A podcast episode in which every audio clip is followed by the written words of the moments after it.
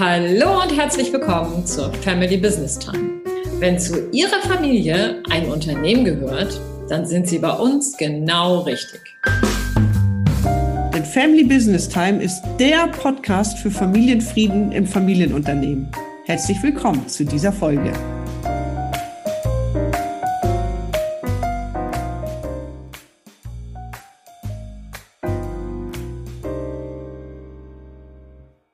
Unserer heutigen Folge sprechen wir über die Familienmitglieder, die selten in der ersten Reihe im Familienunternehmen stehen, die aber einen großen Einfluss auf das Miteinander haben.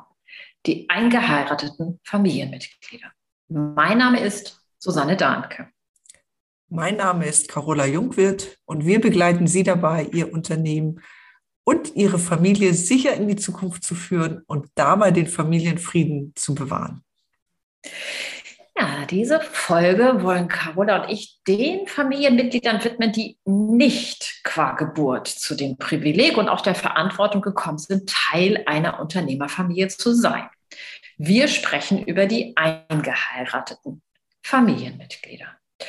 Und in meiner Erfahrung ist es ja so, dass diese Personen eigentlich einen großen Einfluss haben auf das Miteinander in so einer Unternehmerfamilie, doch leider meist nicht ausreichend berücksichtigt werden in diesem Kreis. Welche Erfahrung hast du dazu gemacht? Sehr vergleichbare, Susanne.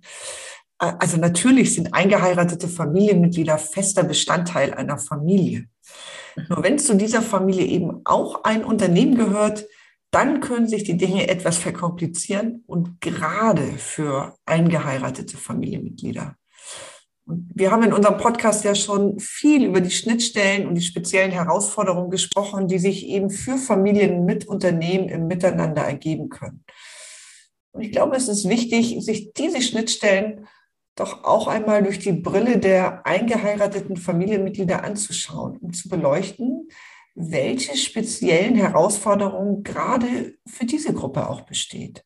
Mhm. Oh, wunderbar. Also wenn ich das richtig verstehe, schlägst du vor, dass wir mal so was wie einen Perspektivwechsel machen und mhm. uns in die Person hineinversetzen, die eben in diese Familie hineinheiraten oder geheiratet haben.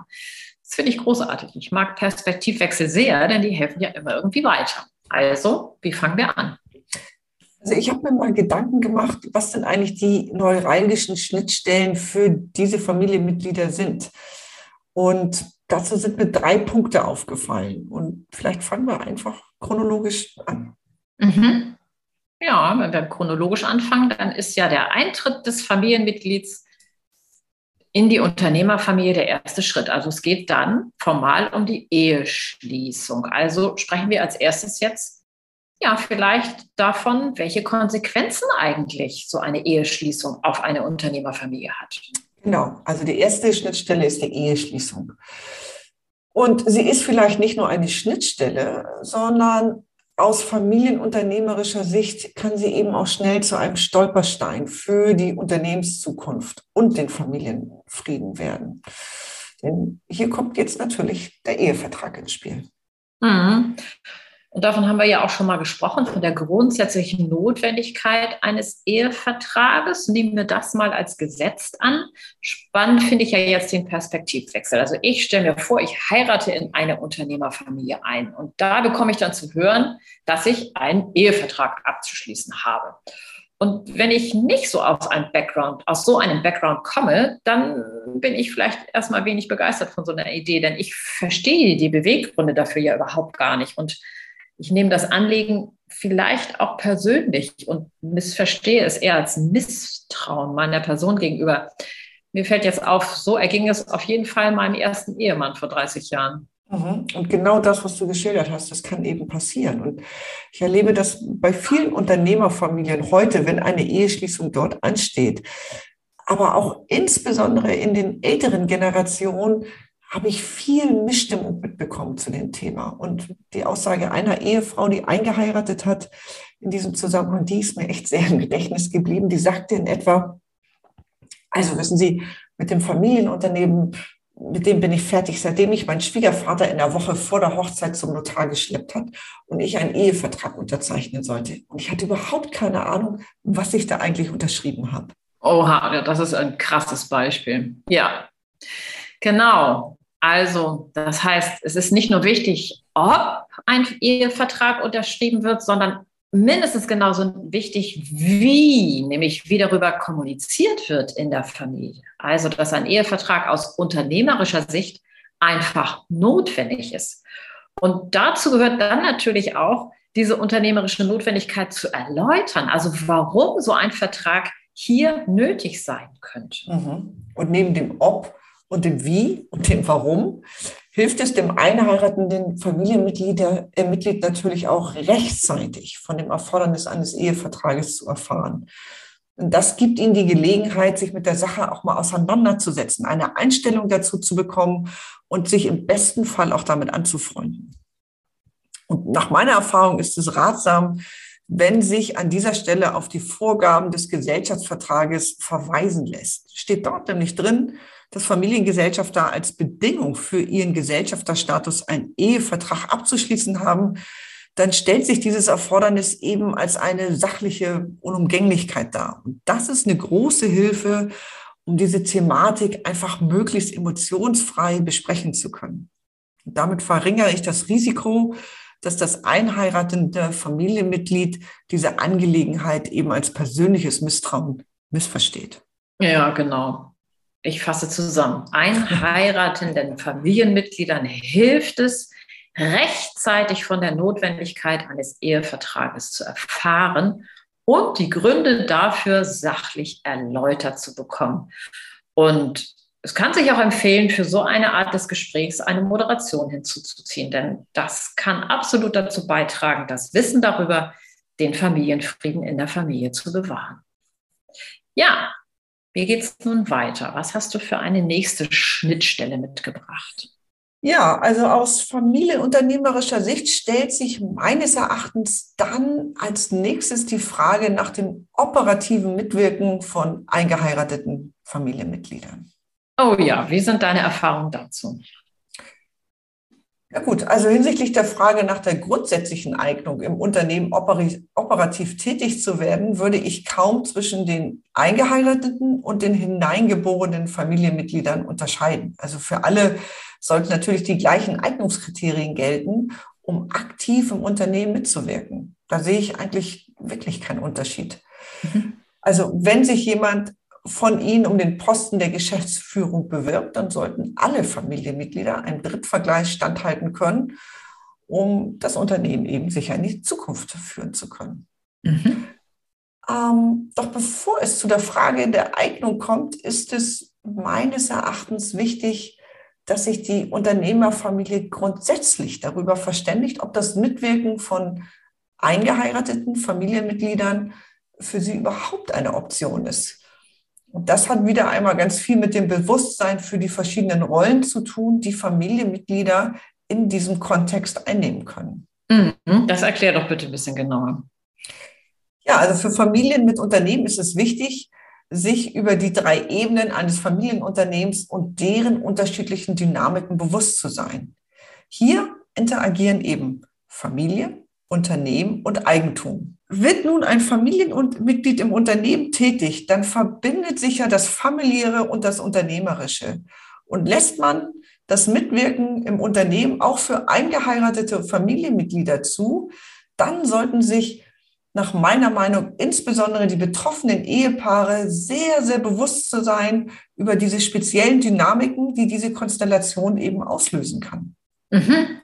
Ja, lass uns, lass uns ein Beispiel vielleicht nehmen. Also ich stelle mir vor, eine Unternehmertochter, die schon Gesellschafterin ist und die heiratet nun und ihr Ehepartner wird operativ im Unternehmen tätig. Genau. Und für dieses Ehepaar bedeutet es, dass sie sich auf mehreren Ebenen begegnen, auf denen sie eventuell ganz unterschiedliche Positionen bekleiden.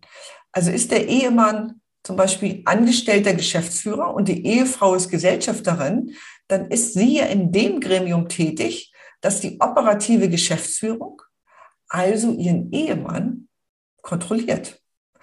Und ich denke, es ist wichtig, sich hier, hierüber vorher gut Gedanken zu machen, ob das gewollt ist und ob man das auch so unterstützt. Denn es ist ja hier nicht alleine wichtig, sich auf das zu fokussieren, was für das Unternehmen gut ist, sondern hier geht es ja im Wesentlichen erstmal um die private Beziehung der Eheleute.